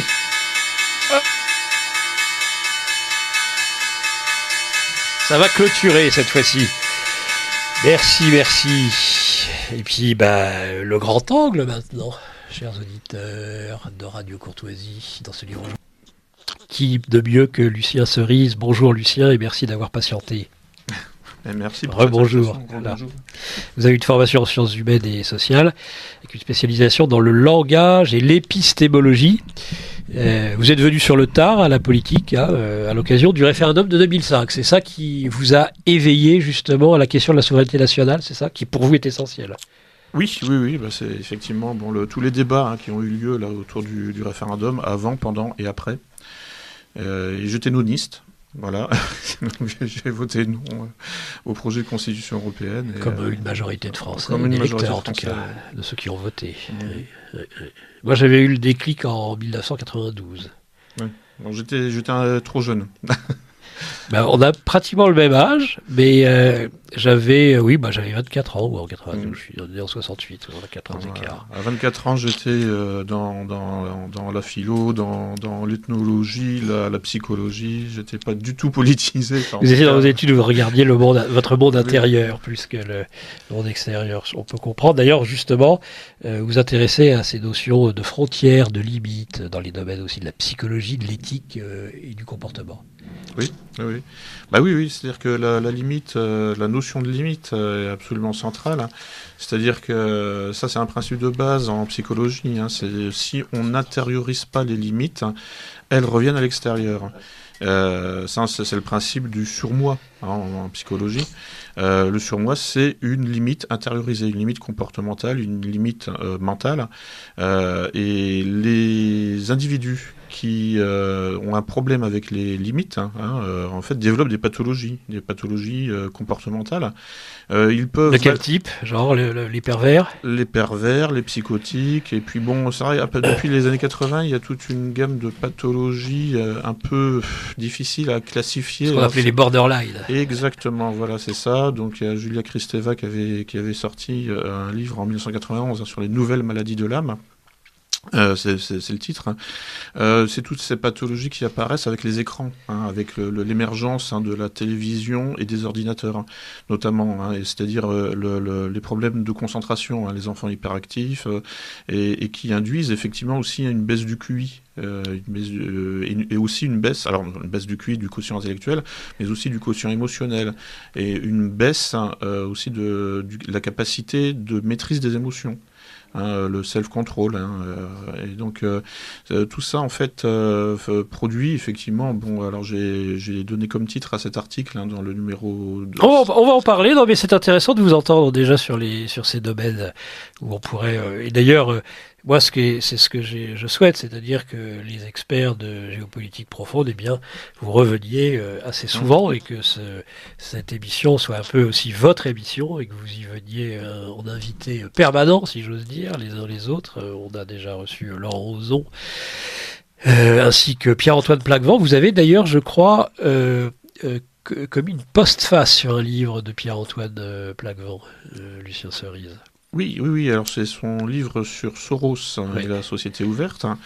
Donc j'avais effectivement commis une postface, euh, bah, justement, oui, sur, euh, en fait, pour la métapolitique du globalisme. Voilà, pour accompagner le, le, le texte euh, Princeps de, de Pierre-Antoine, euh, parce que la notion de société ouverte, est, bah, évidemment, en fait, fait écho à hein, toutes ces questions de la limite, hein, puisque la société ouverte, c'est-à-dire le village global, hein, le, le, village mondial, hein, qu'on essaie de, de, nous vendre depuis les années 90, hein, euh, c'est un monde sans frontières. Euh, c'est euh, donc le. C'est peut-être pour ça qu'on voit des extraterrestres partout maintenant. On cherche à trouver la frontière ailleurs, au-delà, la nouvelle frontière.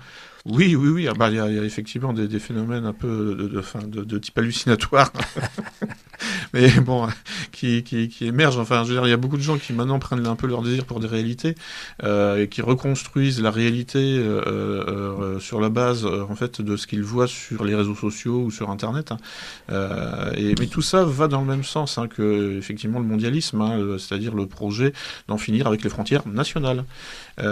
et toutes les frontières, y, compris les frontières de, sexe, enfin les frontières de genre, les frontières ethniques. les, il faut en finir avec les isolats ethniques, hein, euh, bon, à la limite, ça, ça se fait tout seul, parce que c'est vrai que les progrès euh, techniques hein, euh, réduisent les distances hein, automatiquement. Enfin, je veux dire, c'est les moyens de transport qui, qui, euh, facilitent les, déplacements géographiques et qui, euh, effectivement, nous entraînent hein, dans une espèce de vaste métissage généralisé, non seulement des identités ethnico-culturelles, mais aussi de informationnelles. Enfin, c'est-à-dire l'information aujourd'hui circule hein, à la vitesse de, de, de la lumière hein, avec Internet.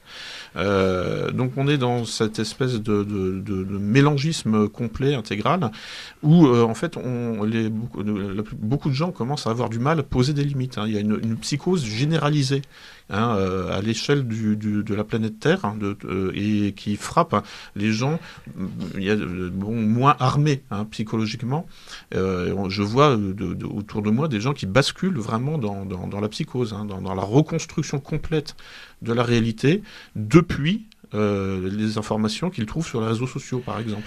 Est-ce que ça vous, qu'est-ce que vous inspire la fameuse formule du pape François quand il a voulu remettre à sa place Trump qui construisait son mur euh, à la frontière mexicaine, qui disait, mais un bon chrétien, ça ne construit pas des murs, ça construit des ponts. Euh, oui, euh, d'accord, mais enfin bon, là, bon, c'est euh, une espèce. De, oui, enfin, on dit que, le, par exemple, les droits de l'homme, hein, c'est les valeurs chrétiennes devenues folles. Hein. C'est-à-dire que, bon, moi, à cela, j'oppose hein, un, un, un, principe qu'on pourrait dire chrétien aussi. C'est charité bien ordonnée commence par, par soi-même. Soi Donc, bon, quand les États-Unis connaîtront à nouveau la prospérité, peut-être qu'ils se pourront se permettre de construire des ponts. Maintenant, il faudrait peut-être qu'ils s'occupent des pauvres américains, enfin des pauvres euh, sur leur territoire, euh, et, euh, donc des pauvres aux États-Unis, avant de s'occuper hein, de, la misère des, des, autres pays. Hein. On ne va pas accueillir toute la misère du monde chez soi, surtout quand on est soi-même déjà misérable. Euh, donc euh, c'est une, question de hiérarchie des priorités. Moi, je fonctionne. J'avais écrit euh, à une époque sur le perma. Enfin, j'avais, je, je m'étais intéressé à la permaculture. Hein. Oui. c'est en fait intéressant d'ailleurs. Voilà. Et en fait, la permaculture consiste à envisager l'environnement de manière concentrique. Hein, donc avec moi au centre, voilà, c'est moi, ça commence par moi. Et ensuite mon environnement immédiat, et euh, voilà, et donc euh, j'élargis ensuite euh, mes centres d'intérêt en fonction de la distance euh, géographique. Donc effectivement, je dois me préoccuper d'abord de moi, ensuite de mes proches, ensuite de mon quartier, de ma ville, de mon pays, de mon continent, et éventuellement, si j'ai le temps, de la misère du monde. C'est la fameuse formule de Jean-Marie Le Pen sur la préférence entre sa famille, ses proches, et puis petit à petit son voisin, et son étrangers lointains. Jean-Marie Le Pen faisait de la permaculture. Voilà, en politique. et oui. Vos autres ouvrages de la, du suprémacisme blanc, peuple autochtone et Great Reset en 2021, et de l'Ukraine, la guerre hybride de l'OTAN en 2022, quels sont, quel est l'éditeur? C'est éditeur culture et racine ou pas? Oui, oui, oui. Donc euh, tous les cas de figure. Euh, enfin, pour ces deux-là, en fait. Hein. Enfin, pour le, le suprémacisme blanc euh, et euh, la guerre hybride de l'OTAN, c'est culture et racine, oui. Très bien. Alors, venons-en justement à ce, au dernier article que vous avez écrit dans Géopolitique profonde, Wokis, immigration LGBT, le déclin anthropologique des Européens. Alors, expliquez-nous déjà ce que vous appelez le déclin anthropologique des Européens. Alors, le titre est un clin d'œil au colloque de l'Iliade hein, de 2023. Euh, qui, euh, dont, dont, le titre était justement le déclin anthropologique des, Européens. Euh, donc, ce que j'entends par là, en fait, bah, c'est un, un, phénomène de dégénérescence euh, qui est assez visible. Hein, de toute façon, il n'y a pas besoin d'aller très très loin pour constater un phénomène aussi de tiers-mondisation, un phénomène de clochardisation, donc un phénomène de, paupérisation, euh, donc euh, un, phénomène de régression euh, socio-économique qu'on peut constater depuis les années 80-90 en, en, Occident, hein, depuis la fin des Trente Glorieuses, mais qui à cela vient s'ajouter hein, une deuxième couche de, de régression et donc de sortie de la prospérité, hein, et qui attaque le psychisme. Donc on a commencé à en parler un petit peu tout à l'heure, hein, c'est-à-dire que le problème euh, de la transmission de l'information par l'écran, hein, euh, c'est que en fait, euh, les boucles de rétroaction hein, au niveau de la récompense sont plus courtes que quand, on, quand l'information se transmet par le livre. Oui. Donc bon, alors il faut, faudrait refaire une, une sorte de, enfin, faudrait adopter la, je, je, vais faire un peu de médiologie hein, au sens de Régis Debray. Oui, bien sûr. Donc bon, l'information dans un premier se transmet oralement ensuite par écrit, hein, euh, mais par, euh, par la copie, euh, la copie manuelle, hein, c'était les moines copistes qui recopiaient des Bibles. L'invention de l'imprimerie permet d'industrialiser la transmission de l'information. On constate hein, à, à, cette occasion une baisse du, de, une montée de l'athéisme, hein, une baisse de, de, du niveau euh, de croyance, hein, du niveau de pratique. Pour une raison très simple, c'est que le texte sacré euh, étant industrialisé, enfin reproduit à échelle industrielle, il y a un phénomène de désacralisation. Voilà, et... bah, Hugo aurait dit ou pas dit, on ne sait pas, euh, que l'imprimerie allait euh, détruire mmh. la cathédrale. C'est ça, ceci tuera cela. Hein, c'est dans Notre-Dame de Paris, si je me souviens bien. Euh, bon, là, là, je ne fais que réciter hein, ce que j'ai appris euh, pendant mon cursus en, en, sciences de l'information et de la communication. Hein, c'est des, des, des, des, éléments euh, classiques. et puis, donc, ensuite, on passe à la transmission de l'information par l'image. Euh, alors il y a toujours évidemment, enfin il y a parfois encore du, texte écrit hein, évidemment, mais je me souviens dans les années 90 hein, quand l'internet civil a émergé, euh, il y avait des grands débats hein, euh, à la télévision, dans les médias pour dire mais est-ce que internet ne va pas tuer le livre? Et oui, c'est ce qui s'est passé techniquement. Euh, bon voilà. Euh, oui. et, et, en fait, le problème, c'est que quand on lit sur euh, un écran d'ordinateur, en fait, on regarde une image. Hein, premièrement, euh, c'est pour ça qu'on peut lire plus longuement. Hein, bon, indépendamment de la fatigue oculaire, mais l'image hein, de l'écran de l'ordinateur crée une excitation cérébrale supérieure à celle de la page. Oui. bah, il y a la luminosité qui vous arrive en pleine figure, à mon avis, voilà. entre autres. Euh, et, donc on pourrait se dire bah oui mais justement c'est bien. En fait oui mais non parce que en réalité en fait le, le, comment dire ça le, mode de circulation euh, sur internet est hypertextuel hein, donc euh, alors qu'un livre on sait que c'est linéaire. Donc du début à la fin il va falloir se concentrer c'est un effort. Et en fait bon il y a un, effet de fatigue physique hein, par la lecture du, livre du livre imprimé, alors que sur un écran d'ordinateur, on peut rester éveillé hein, euh, pendant euh, des nuits blanches. Hein, ça vous empêche de dormir même. Ça, voilà. Et donc il y a tout un tas, effectivement, dans, dans, la gamme de toutes les pathologies sociales qui apparaissent avec l'ordinateur et aujourd'hui avec le smartphone, il y a aussi le, les insomnies et euh, smartphone, jeux vidéo. Ouais. Michel Serres, même si euh, s'en félicitait, on se demande comment il pouvait s'en féliciter avec une petite poussette, vous savez, il expliquait mmh. que dans les sphères cérébrales, il y avait une surreprésentation chez les enfants du pouce aujourd'hui, des pouces. D'ailleurs, on voit que les, les, les, jeunes, les adolescents n'utilisent pas le même doigt euh, pour euh, leur, leur téléphone digital, c'est-à-dire qu'ils utilisent le pouce aussi, mmh. là où l'adulte aujourd'hui, en tout cas l'adulte, on verra quels seront les futurs adultes que sont aujourd'hui nos adolescents ou adolescents, mais utilisent l'index, mmh. ce qui montre à mon avis beaucoup de choses aussi. Voilà, et, et donc euh, oui, en plus le pouce est un symbole courant hein, euh, sur, euh, oui. dans, dans, enfin pour dire oui j'ai compris, on peut coller, on peut mettre une émoticône, hein, c'était un petit symbole de pouce et ça, ça dispense d'écrire oui merci j'ai compris. C'est ça. c'est bon, une espèce de hiéroglyphe. Absolument. Et donc, euh, enfin, alors voilà, le gros problème de tout ça, en fait, c'est euh, que ça fait monter l'intolérance à la frustration, hein, c'est-à-dire en fait l'intolérance au travail. ça, ça, ça, fait, ça fait baisser la capacité de concentration, hein, et donc la, la, et ça, ça, ça réduit, hein, ce que je disais tout à l'heure, en fait, la boucle de rétroaction au niveau de la récompense. Hein, c'est bon parce qu'en en fait, nous sommes des comme des, des souris en réalité. En fait, on fonctionne sur avec des stimuli et, donc euh, action-réaction. Et donc en fait, hein, euh, on a, euh, quand vous êtes sur un smartphone et que vous sautez de fragments d'informations en fragments d'informations, hein, c'est la navigation hypertextuelle, on a déjà ça sur l'internet classique. On, est dans, dans comment dire ça, dans un rapport à l'information qui est purement jouissif, mais qui n'est qui n'est pas linéaire.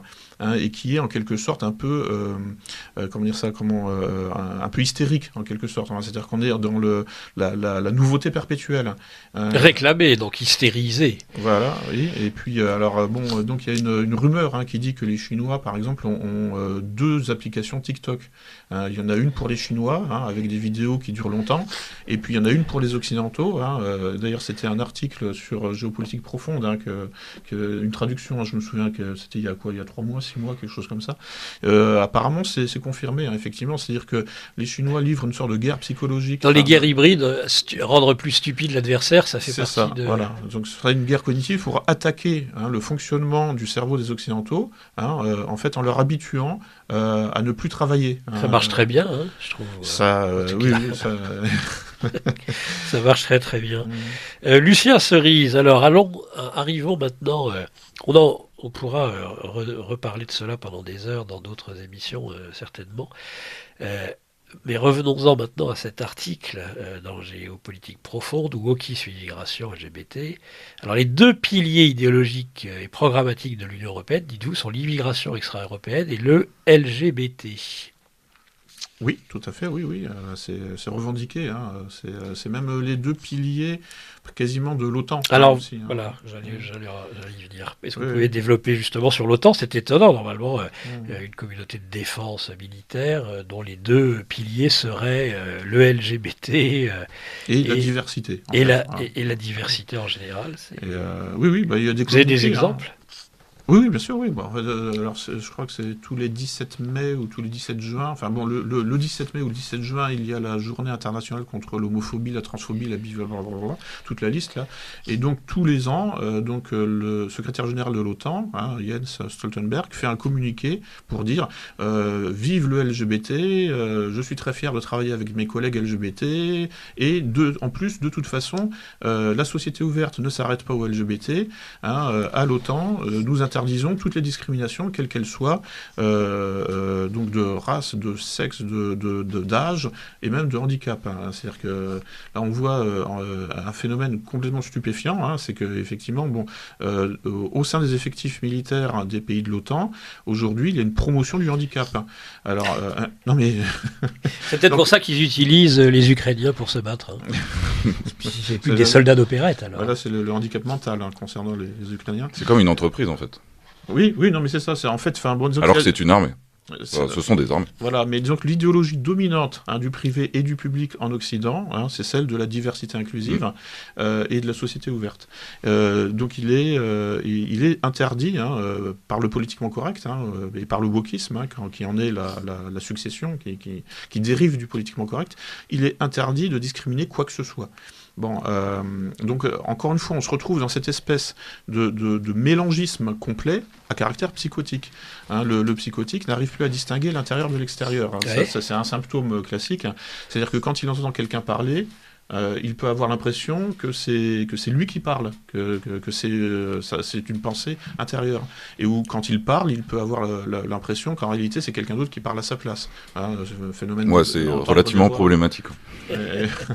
N'est-ce pas, Franck Peña Voilà, donc c'est donc c'est cette euh, cette confusion donc liminaire, enfin cette confusion entre l'intérieur et l'extérieur qui domine l'idéologie dominante hein, du monde occidental aujourd'hui et qui et dont on voit toutes les déclinaisons, hein, mais des déclinaisons handicapantes.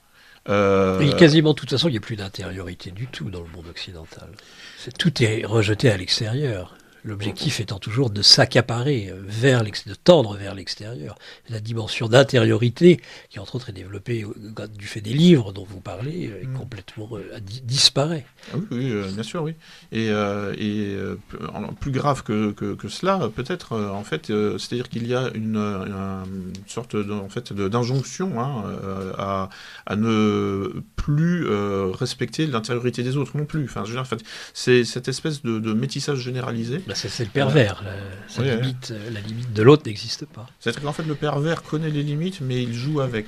Hein, mais il les connaît. Alors que le psychotique, hein, euh, en fait, bon, euh, lui ne se rend même plus compte qu'il y a des limites. Enfin, il rentre chez vous, hein, euh, il s'assoit et puis il voit pas où est le problème. Euh, donc c'est euh, voilà. Donc là, on est dans, dans, justement la transgression de toutes les limites et de toutes les frontières, hein, et donc dans le supranationalisme et euh, donc dans l'organisation. Hein, du, enfin, c'était le, le, slogan du pacte de Marrakech, hein, les, les, migrations raisonnées, raisonnables. enfin, les, les donc aujourd'hui, en fait, le, le c'est au-delà même de l'Occident, puisque là, c'est l'ONU, c'est l'Office international pour les migrations, et avec donc leurs leur représentants donc à Bruxelles euh, qui euh, euh, aujourd'hui prône hein, les bienfaits de l'immigration et les bienfaits de, la, du, de la circulation hein, interminable de, des individus sur la planète. il ne doit plus exister, finalement, il doit... oui, parce que là j'ai un petit problème de micro. Eh oui, la technique est venue quand même intervenir. Merci Virginie. C'est les, donc les J'espère qu'on m'entendait quand même avant. Ah ben non, je vous entends très bien. Oh là, vous inquiétez pas, bien sûr. Non, non, non, parler 30 minutes dans le vide. bon, on va recommencer. Non, je plaisante. C'est bien sûr. On vous entendait très bien. Vous savez, avec mon casque, je le sais. C'est vrai que bon, il y avait euh, euh, Virginie étant une puriste, mmh. voulait euh, que l'écoute soit optimale pour l'auditeur. Et c'est maintenant le cas. Très bien.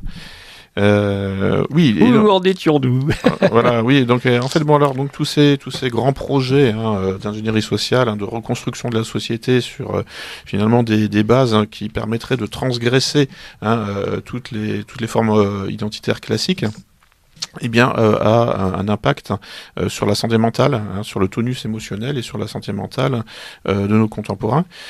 et, mais c'est bon un phénomène typiquement occidental, bien que. Alors, justement, c'est occidental. Je, je permet d'intervenir à ce moment-là, mais vous expliquez dans cet article de géopolitique profonde que euh, c'est contagieux, que ce genre de maladies sont extrêmement contagieuses, bien plus que le virus de la grippette pour le coup, euh, et que nos amis d'abord d'Europe de l'Est, euh, les Russes essaient de résister un peu, mais résistent pas si bien que ça. C'est les fameux Polonais. C'est très intéressant ce que vous écrivez sur la Pologne aussi.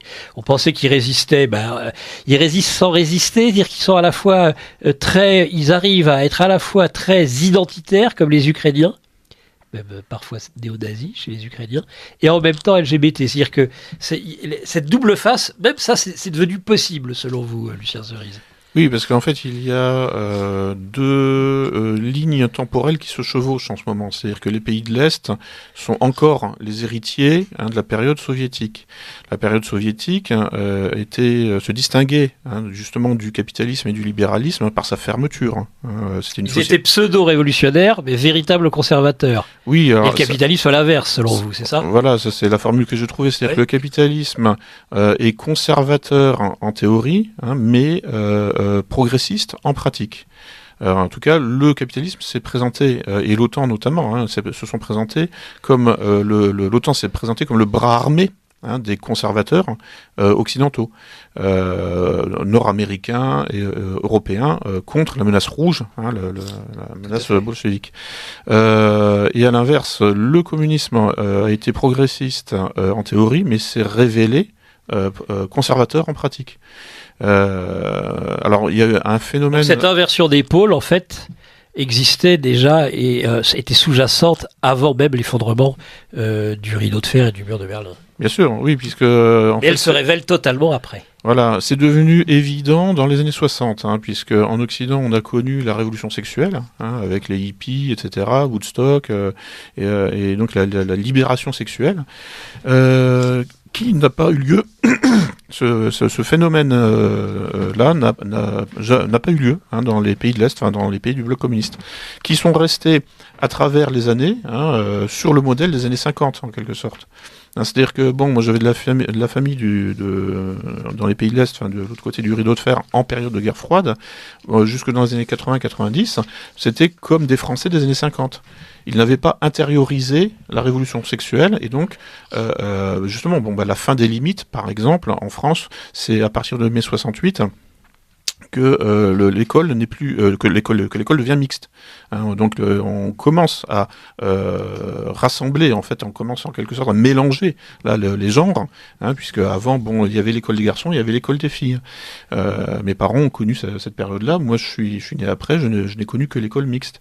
et donc il y a donc tous ces phénomènes hein, donc de société ouverte libérale qui ont été un peu théorisés par Karl Popper, hein, qui était le maître à penser de George Soros dans les années 50.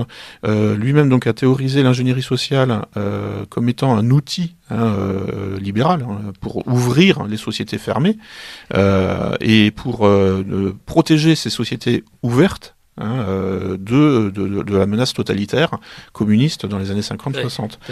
Euh, et donc en fait, c'est alors justement cette fermeture hein, du modèle soviétique euh, communiste, en réalité a protégé hein, les populations, premièrement de cette révolution sexuelle et puis de cette espèce d'hystérie générale de la société avec le rock and roll, la pop musique et, et, le jeunisme hein, qui, qui, arrive en fanfare dans les années 60. C'est-à-dire que la référence n'est plus un vieux barbu, hein, la référence euh, sociale, hein, le, surmoi en fait euh, n'est plus euh, représenté par un vieux barbu, c'est-à-dire en fait je sais pas Jéhovah, Dieu, je ne sais quoi, mais non, ça devient en fait le, un jeune, un jeune qui danse, Hein, sur Instagram. Sur et aujourd'hui sur Instagram et euh, ou à l'époque de fin des années 60 à Woodstock. Voilà, un jeune plutôt de sexe féminin, plutôt joli à regarder.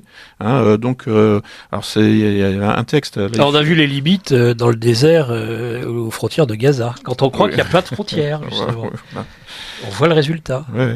Donc là, il y a effectivement des, modèles de société qui s'opposent euh, et des modèles anthropologiques. Hein, D'où la difficulté d'ailleurs euh, des Israéliens euh, pour comment dire maintenir leur, unité, hein, puisque Israël est, parcouru de contradictions insurmontables, puisque ce pays se veut un État militariste hein, pour se protéger de, ses voisins, donc un État fond, fondé sur des valeurs traditionnelles, viril, viriles, patriarcales, etc. Mais en même temps c'est un morceau de l'Occident. Hein, donc euh, euh Netanyahou disait lui-même que lui, qu'il défendait les LGBT contre les juifs orthodoxes.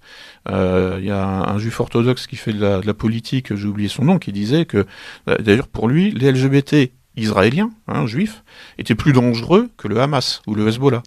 Alors, il y a une proportion d'orthodoxes qui est énorme en Israël. Ils font énormément d'enfants, ils vont pas à l'armée. Alors, justement, les enfants, ça c'est aussi un paradoxe, c'est-à-dire que c'est le jeunisme, mais pourtant ils font de moins en moins d'enfants. Ça c'est pour vous un des paramètres euh, principaux.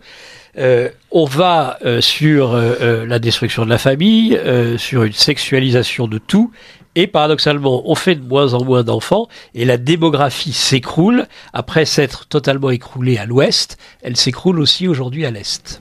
Ça, c'est des indicateurs, des observations. On peut, on n'est pas dans le commentaire, là. On est mmh. dans euh, des, faits. Euh, c'est très réel. Oui, oui. Bah, la, démographie, la natalité euh, dans les pays de l'Est s'effondre hein, depuis les années 90. Elle est catastrophique. Voilà. jusque dans les années 90, hein, les, gens, les, habitants hein, du, du bloc communiste faisaient en moyenne 3 ou 4 enfants par famille. Euh, voilà. Donc après, on nous présente euh, ce modèle communiste comme étant euh, très dur à vivre. Mais justement, c'est peut-être pour ça que les gens faisaient des enfants. Je vais prendre un exemple d'actualité. Hein. la natalité dans la bande de Gaza est supérieure à la natalité de l'Europe, hein, au taux de natalité des Européens. Malgré le l'espèce d'enfer à ciel ouvert. Oui, oui. Alors depuis le mais même avant. De toute façon, c'est ça enfin, donc, depuis le 7 octobre, je ne sais pas si les gens ont le temps de faire des enfants, euh, mais bon, euh, toujours est-il qu'avant, de toute façon, bon, euh, c'est, on nous présentait effectivement ce, cette partie du monde comme étant une sorte de camp de concentration, mais où, bon, euh, voilà, où là, finalement la natalité était supérieure à celle de l'Europe développée, euh, libérale et, et, prospère. Bon, et quand on dit qu'on ne fait pas d'enfants parce qu'on a, on a on craint les perspectives d'avenir, pour les Gazaouis, je suis pas persuadé que ce soit le, mm. le bon discriminant. Parce que, Bah, C'est-à-dire que le confort matériel est avancé, moins on fait d'enfants, c'est ça le la mathématique. Alors, euh, et l'éducation des femmes. Je, pense qu'il y a encore un autre paramètre, hein, en fait, hein, c'est euh, les, les, les, prévisions d'avenir. Hein, C'est-à-dire qu'en fait, dans, par exemple, dans les années 50, euh, on était déjà dans un système capitaliste, hein, mais les, les, euh, c'est le phénomène des boomers, enfin, c'est-à-dire qu'il y a eu un baby boom, et donc euh, les Français ont fait énormément d'enfants. Euh, on sortait de la guerre, hein, et puis donc c'était voilà la prospérité. Euh, par contre, euh, en fait, le vrai problème, c'est quand la prospérité devient instable. Enfin, quand en fait finalement on passe d'un système prospère et stable à un système où il y a encore hein, effectivement à manger dans le réfrigérateur mais où euh, l'économie devient euh, comment dire instable euh, à cause de la spéculation, à cause des schémas de Ponzi hein, dont on parlait tout à l'heure. et juste, je, je, voilà, je, termine. Alors que le système communiste était extrêmement stable, mmh. c'est même tellement stable, tellement répétitif. Hein, mais c'était un temps cyclique en réalité. On pouvait facilement anticiper ce qui allait se passer. C'est ça. Ouais. Il y a un début, il y a une fin. Eh ben, ce sera le mot de la fin. Merci messieurs, merci Franck Pedgab. Merci beaucoup Nicolas. Euh, on remercie Andy Bussaglia. Je remercie, il est arrivé en cours de route, c'est Patrice et il me tend encore des questions d'auditeurs. Merci à vous, euh, Lucien Cerise, d'avoir participé à cette émission. Et comme je vous l'ai dit, bienvenue chez vous et on espère vous retrouver bientôt. On a tellement de choses à se dire. Merci, chers auditeurs euh, de Radio Courtoisie, pour cette écoute dans ce livre journal de géopolitique profonde. Et donc à la semaine prochaine.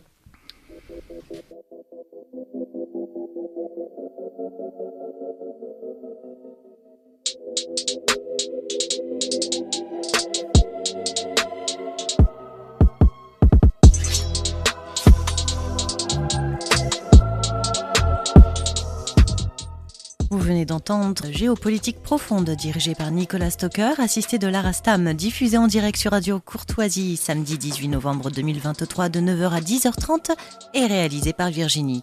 N'oubliez pas que Radio Courtoisie est une radio culturelle associative. Afin de sauvegarder une indépendance absolue, Radio Courtoisie refuse toute ressource publicitaire. Radio Courtoisie ne fait que grâce à ses auditeurs. Aidez-nous à demeurer libres. Rendez-vous sur soutenir.radiocourtoisie.fr et accédez à l'ensemble de nos archives à partir de 5 euros par an. Si vous le désirez, nous pouvons vous faire parvenir un enregistrement de cette émission. Commandez le CD-ROM pour le prix franc de port de 9 euros ou 6 euros seulement si vous êtes adhérent de notre association. Je vous rappelle notre adresse Radio Courtoisie, 61 boulevard Murat, 75 016 Paris.